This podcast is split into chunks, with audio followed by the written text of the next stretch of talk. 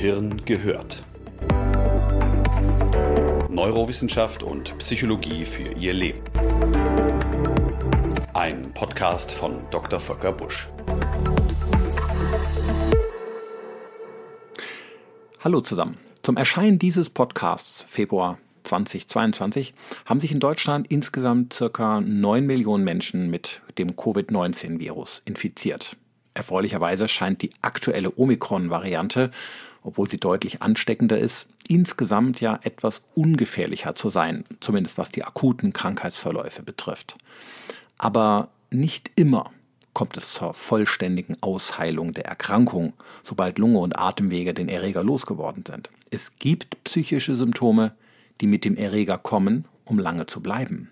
Ihre Inkubationszeit ist länger als die von Erkältungssymptomen. Die Rede ist von Long-Covid-Beschwerden. Und ein Organ ist hiervon ganz besonders betroffen. Es ist ein Organ, das Sie alle besitzen und im optimalen Fall auch täglich nutzen, Ihr Gehirn. Ich möchte Ihnen im Folgenden einmal zeigen, was Covid-19 im Gehirn verursachen kann und was man tun kann, um die Beschwerden zu lindern oder sie gar nicht erst zu bekommen.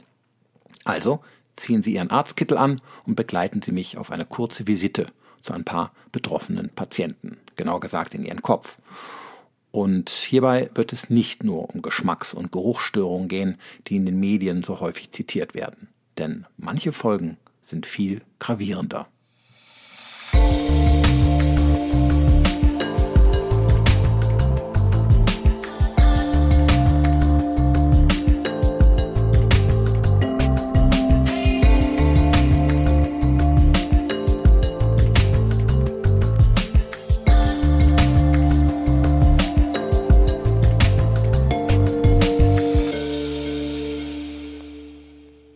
Jeder von Ihnen kennt ja den Zustand einer Erschöpfung. Aber hiermit meine ich nicht die körperliche Ermüdung nach einem, sagen wir, Zirkeltraining im Fitnessstudio oder die demonstrative Lustlosigkeit von Studenten an einem Montagmorgen während meiner Statistikvorlesung oder die Langeweile, die sie empfinden, wenn sie ihr Zugnachbar im Zug voll quatscht. Solche Formen der Erschöpfung sind eher Ermüdung, Lustlosigkeit oder Langeweile. Sind ganz harmlose und vorübergehende Zustände des Alltags, die sich nach kurzer Zeit wieder bessern. Es gibt in der Medizin aber eine Form der psychischen Erschöpfung, die viel tiefgreifender ist. Sie ist krankhaft. Wir sprechen von einer sogenannten Fatigue. Der Begriff kommt aus dem Französischen und heißt zwar zunächst auch so etwas wie müde, aber anders als bei einer profanen Müdigkeit ändert sich bei der Fatigue durch einen erholsamen Nachtschlaf nur wenig. Betroffene beschreiben einen totalen Energieverlust. Sobald sie sich anstrengen, sind sie kurze Zeit später wieder erschöpft und spüren die Überanstrengung noch Tage später. Das ganze Leben wird zu einem wahnsinnigen Kraftakt. Über allem liegt eine Decke, schwer wie Blei. Die Glieder fühlen sich schwach an, mitunter tun auch die Muskeln in Beinen und Armen weh und sie leiden unter einem allgemeinen Krankheitsgefühl. Ich hatte schon Patienten, die sich vorkamen wie nach einem Schlaganfall, weil sie keine Gewichte mehr heben oder längere Strecken mehr laufen können, geschweige denn geistig oder körperlich anhaltend arbeiten. Und wie Sie sich sicher vorstellen können, leiden sie extrem darunter.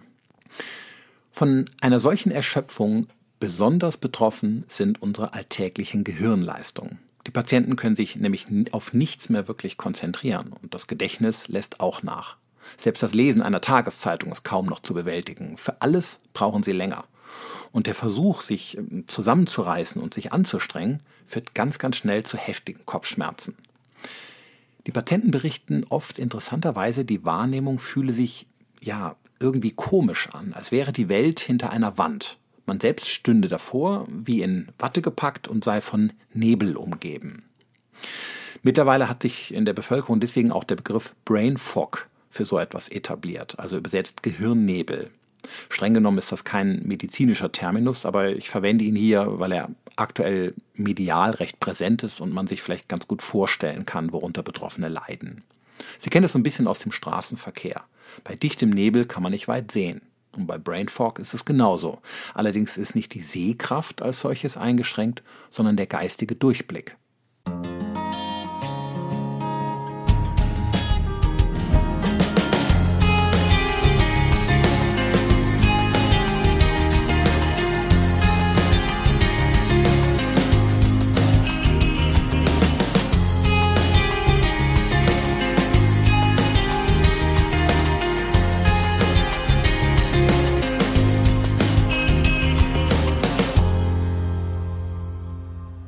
Long-Covid-Symptome in Form von Erschöpfung, Gehirnnebel und den viel zitierten Geschmacks- und Geruchsstörungen sind insgesamt nicht selten.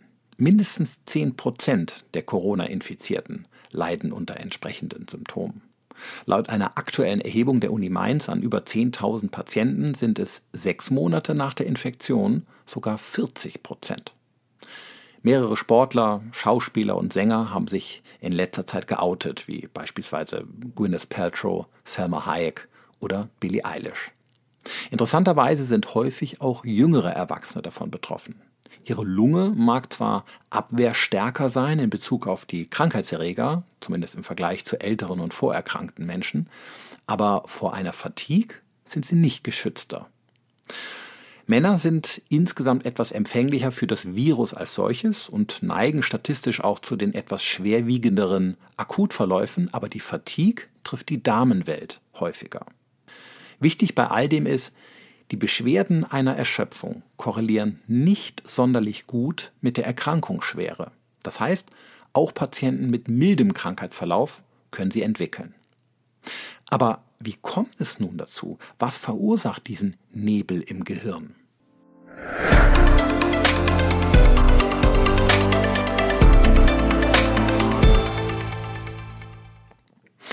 Zunächst einmal kennen wir solche Erschöpfungszustände in der Medizin bei vielen Erkrankungen, beispielsweise bei den sogenannten konsumierenden, also den körperlich besonders auszehrenden Erkrankungen wie Krebs oder Tuberkulose, aber auch bei der multiplen Sklerose oder anderen Autoimmunerkrankungen beobachten wir die Fatigue häufig. Und eben auch im Rahmen von Long-Covid. Die Erschöpfung scheint also immer dann aufzutreten, wenn das Immunsystem im Kampf mit einem Krankheitserreger besonders stark aktiviert wurde und nicht zur Ruhe kommt. Möglicherweise ist bei Betroffenen die Reaktion auf den Virus so stark, dass der Körper neben den eigentlichen Antikörpern gegen den Virus auch sogenannte Autoantikörper bildet. Diese richten sich vor allem gegen körpereigene Strukturen und können auf diese Weise starke Entzündungen im Gehirn hervorrufen.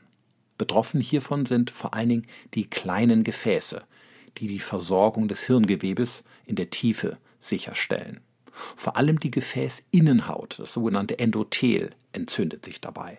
Dadurch nimmt die Durchblutung ab und die Versorgung mit Nährstoffen und Sauerstoff wird schlechter. Als Folge steht dem Betroffenen weniger Energie zur Verfügung und die Leistungsfähigkeit nimmt ab. Avindra Nath, der Direktor des Neuroscience Center in Bethesda, Maryland, hat mit seinem Team an einem Großteil der an Covid-19 verstorbenen Patienten solche Hirnläsionen feststellen können. Und auch die Autoantikörper konnten mittlerweile schon im Nervenwasser von Betroffenen nachgewiesen werden. Sie werden sich jetzt sicherlich fragen, woher weiß man das denn alles schon nach so kurzer Zeit? Die Coronas sind doch erst vor zwei Jahren in unsere Gesellschaft eingewandert. Das stimmt. Die Wissenschaft zu Covid-19 ist kurz, aber die Geschichte postviraler Erschöpfungszustände, die ist lang. Wenn man nämlich in den medizinhistorischen Datenbanken mal schaut, dann findet man immer wieder zeitliche Häufungen von Erschöpfungssyndromen in der Bevölkerung nach schweren Infekten. Im 20. Jahrhundert sind allein in den USA mehr als ein Dutzend ähnlicher Krankheitscluster beschrieben worden und fast immer hatten betroffene Menschen an einer Virusepidemie im Vorfeld gelitten. Anfang der 1930er Jahre beispielsweise brach unter dem Klinikpersonal eines Krankenhauses in LA eine seltsame Erschöpfung aus. Die Mitarbeiter klagten über Fatigue, grippeähnliche Symptome und Gehirnnebel. Eine parallele Entwicklung ließ sich im Jahr 1955 im berühmten Londoner Royal Free Hospital beobachten. Zunächst nannte man das neue Syndrom Enzephalomyelitis myalgica benigna. Eine verbale Behelfskonstruktion, wenn man anfangs partout nicht wusste, um was es sich bei den Beschwerden eigentlich handelte. Eine weitere epidemische Erschöpfungswelle schwappte im Jahr 1984 über die Bewohner des Lake Tahoe Sees auf der Grenze zwischen Kalifornien und Nevada. Anfangs vermutete man einen Zusammenhang mit dem Wasser. Dann aber fand man bei Betroffenen erhöhte Antikörperspiegel gegen den sogenannten Epstein-Barr-Virus. Viele hatten nämlich ein pfeifisches Drüsenfieber im Vorfeld durchgemacht. Aber nicht der Virus selbst. sondern die heftige Immunreaktion auf diesen Erregersubtyp hatte die Fatigue bei den Menschen ausgelöst. Bei der berühmt gewordenen Epidemie, die als Lake Tahoe-Syndrom in die Medizingeschichte einging, wissen wir heute, dass es sich um eine klassische postvirale Erkrankung handelte. In späteren Untersuchungen fand man bei vielen auch ein chronisch überaktives Immunsystem mit vielen kleinen Entzündungsplaques im Hirngewebe. Die meisten der Patienten dieser Erschöpfungsepidemien litten unter den gleichen Symptomen, wie wir sie auch bei Long-Covid beobachten. Erschöpfung, Nebel, Belastungsintoleranz und keine Besserung nach Ruhephasen. Und fast immer traten ihre Beschwerden nach einem Infekt auf, oftmals infolge einer körperlichen und psychischen Überanstrengung währenddessen. Auch weisen sie verschiedene Anomalien des Immunsystems auf, sowie eine Minderdurchblutung tiefliegender Hirnstrukturen.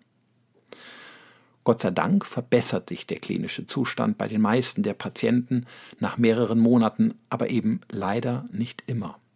Bei einem Teil der Betroffenen kann die Erschöpfung auch chronisch werden. Die Symptome bleiben. Seit 30 Jahren existiert hierfür in der Medizin der Begriff Chronic Fatigue Syndrom. In Deutschland sind mehr als eine Viertelmillion Menschen daran erkrankt. In den schlimmsten Fällen führt die Erkrankung sogar zu Bettlägerigkeit und Pflegebedürftigkeit. Betroffene haben oftmals eine Odyssee an Arztbesuchen hinter sich, weil viele Monate oder gar Jahre nach Abheilung des Infektes natürlich keine Zeichen der ursprünglichen Erkrankung mehr nachweisbar sind. Eindeutige Biomarker sind nur schwer festzustellen oder nicht spezifisch. Das ist für die Patienten oft nur schwer zu bewältigen, weil in gewissermaßen die Legitimation für ihre Beschwerden fehlt. Nicht selten stellt man sie sogar als neurotisch, depressiv oder arbeitsunwillig hin.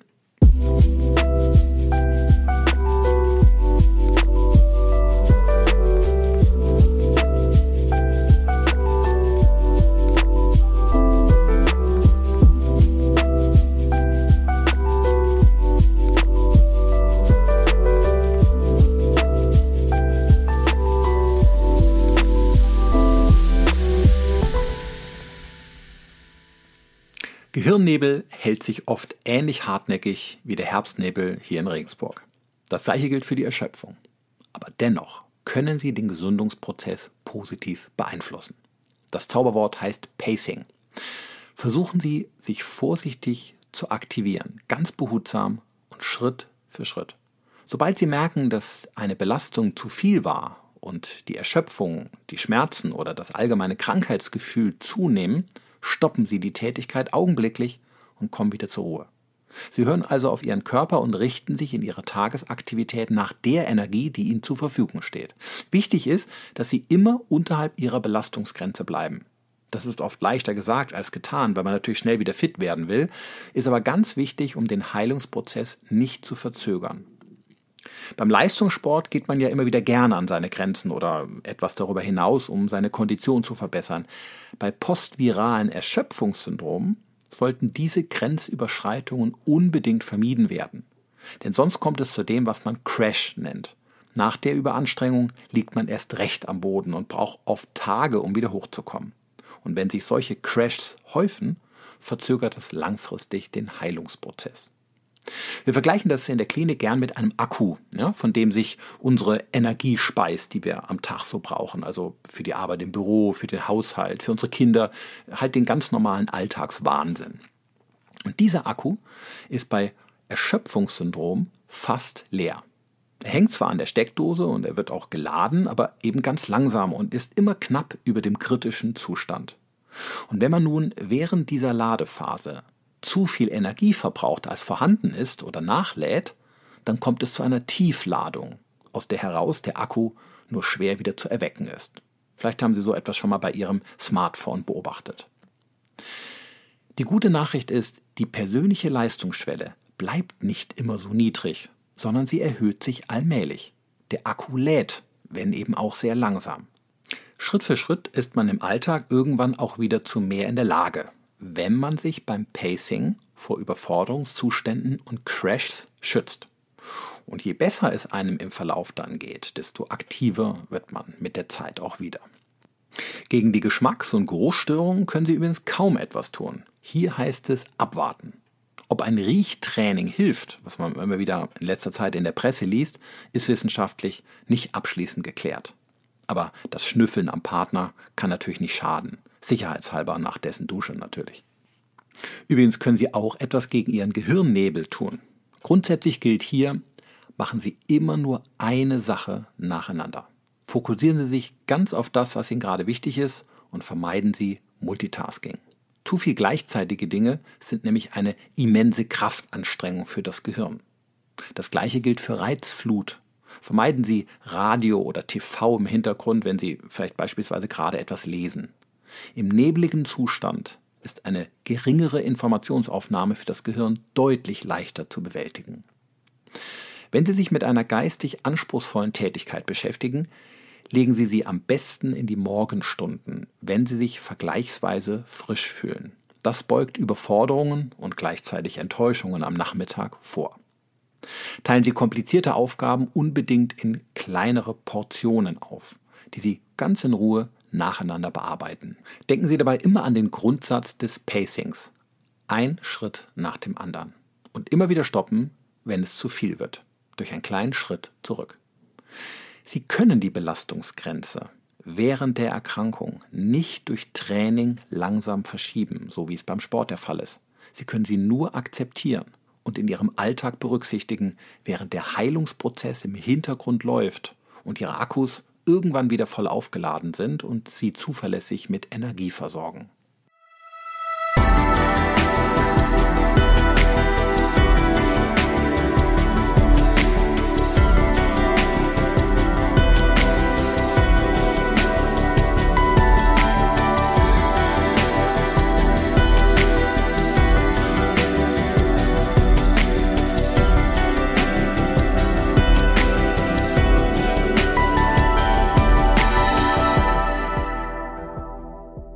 Das Beste, was Sie gegen Erschöpfungen und Gehirnnebel tun können, ist es gar nicht erst dazu kommen zu lassen. Kurieren Sie sich daher unbedingt gut aus, wenn Sie eine Covid-19-Infektion durchmachen. Die Erholung braucht nämlich deutlich länger als die von einem Rhinovirus, der einen einfachen Schnupfen verursacht. Hängen Sie also ein paar Tage dran, bleiben Sie im Bett und geben Sie Ihrem Immunsystem die nötige Zeit, den Virus ganz und vollständig zu eliminieren. In der heutigen Zeit, in der wir immer wieder schnell funktionieren wollen, erinnert uns der Erreger daran, dass kein enger Terminplan oder eine selbstgesetzte Deadline die Rekonvaleszenzphase verkürzt. Einfach gesagt, das Gras wächst nicht schneller, wenn man daran zieht. Wichtig scheint außerdem zu sein, während der Auseinandersetzung Ihres Organismus mit dem unliebsamen Gast Stress zu reduzieren. Denn psychische Belastungen fordern das Immunsystem weitaus mehr, als Sie sich vorstellen können. Kommen Sie daher auch seelisch zur Ruhe, wenn Sie gerade körperlich kämpfen. Führen Sie beispielsweise einen geregelten Tagesablauf. Ich weiß, das klingt furchtbar langweilig, aber regelmäßige Schlaf- und Essenszeiten sind sehr erholsam und reduzieren Stress, weil sie verlässlich sind und sich das Gehirn nicht weiter mit der Suche nach Essen oder Schlaf beschäftigen muss. Und natürlich ist auch eine ausgewogene, vielseitige und vor allem frische Ernährung äußerst wichtig. Vitamine und Mineralstoffe können nämlich Stoffwechselprodukte abfangen und unschädlich machen, die während der Auseinandersetzung mit dem Erreger anfallen. Die Ernährung sollte außerdem immer ausreichend Eiweiß enthalten und ungesättigte Fettsäuren, also beispielsweise Nüsse oder Fisch. Zu viel Einfachzucker können die Fatigue übrigens verstärken und sollten daher etwas reduziert werden. Ich möchte am Schluss, nachdem wir uns bis zu diesem Punkt meines Podcasts so gut vertragen haben, keine leidige Impfdiskussion heraufbeschwören. Sie haben da sicher genauso wenig Lust drauf wie ich. Aber dennoch wäre ich, glaube ich, ein schlechter Arzt, würde ich diesen Aspekt zum Schluss nicht zumindest kurz erwähnen. Eine aktuelle Studie im Lancet zur Schutzwirkung der Covid-19-Impfung konnte ein signifikant geringeres Risiko zeigen, an einem Long-Covid-Syndrom zu leiden, wenn man die Infektion trotz Impfung durchmachte. Und eine zweite Studie aus Oxford an mehr als 10.000 Patienten konnte im letzten Jahr ebenfalls belegen, dass sogar schon die zweifache Impfung vor den meisten Long-Covid-Beschwerden schützte. Denken Sie immer daran, nicht die Impfung erschöpft die Menschen, sondern die ungeschützte Infektion mit dem Virus.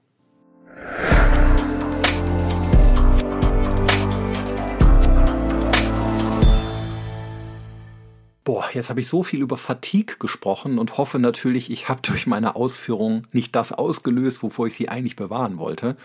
Wir kommen also mal besser zum Schluss. Aber falls Sie jetzt trotzdem müde sind, habe ich eine gute Nachricht für Sie. Gähnen mag ansteckend sein, aber Erschöpfung ist es nicht. Sie können sich mit der Fatigue Ihres Partners, Arbeitskollegen oder Nachbarn nicht infizieren übrigens auch nicht mit dessen Gehirnnebel. Sollten Sie also jemanden in Ihrem Umfeld kennen, der darunter leidet, dürfen Sie ihm Ihre ganze Zuwendung und Liebe schenken. Eine gute Internetseite, auf der Sie Ihre Mitmenschen oder sich selbst mit vielen hilfreichen Tipps versorgen können, ist übrigens, Achtung, ein Wort, c19langzeitbeschwerden.de. In schwereren Fällen sollten Sie unbedingt Fachleute aufsuchen. Spezialisierte Ambulanzen in Ihrer Wohnortnähe finden Sie im Internet unter, Achtung, wieder ein Wort, longcoviddeutschland.org. Übrigens darf ich ganz stolz an dieser Stelle berichten, dass die erste Selbsthilfegruppe für Long-Covid in der Nähe von Regensburg gegründet wurde. Genauer gesagt in Donaustauf. Na, was sagen Sie jetzt? Falls Sie also betroffen sind und Anschluss an Gleichgesinnte suchen, wäre spätestens dann der Besuch unserer schönen Stadt sehr lohnenswert. Kommen Sie also gern vorbei, selbst wenn es draußen wieder etwas neblig ist.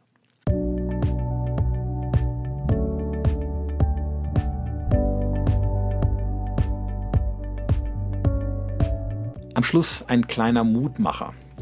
Die meisten Erschöpfungsbeschwerden gehen auf längere Sicht wieder zurück, oft innerhalb von sechs Monaten, aber eben nicht immer. Leider gehört auch zur Wahrheit, dass eine Reihe der Symptome persistieren können, ohne Aussicht auf Auflösung des Nebels. Nehmen Sie Covid-19 daher nicht auf die leiche Schulter. SARS-Viren sind Ganzkörperviren, die zwar zuerst die Atemwege befallen, aber eben manchmal auch zu Kopfe steigen. Seien Sie von Hirn bis Fuß auf sie vorbereitet. Schützen Sie sich und andere. Sie wissen ja wie. Damit es in den 10% der Fälle nicht zu einer 100% echt nervigen Fatigue kommt. Denn das Leben ist viel zu schön, um ständig erschöpft zu sein.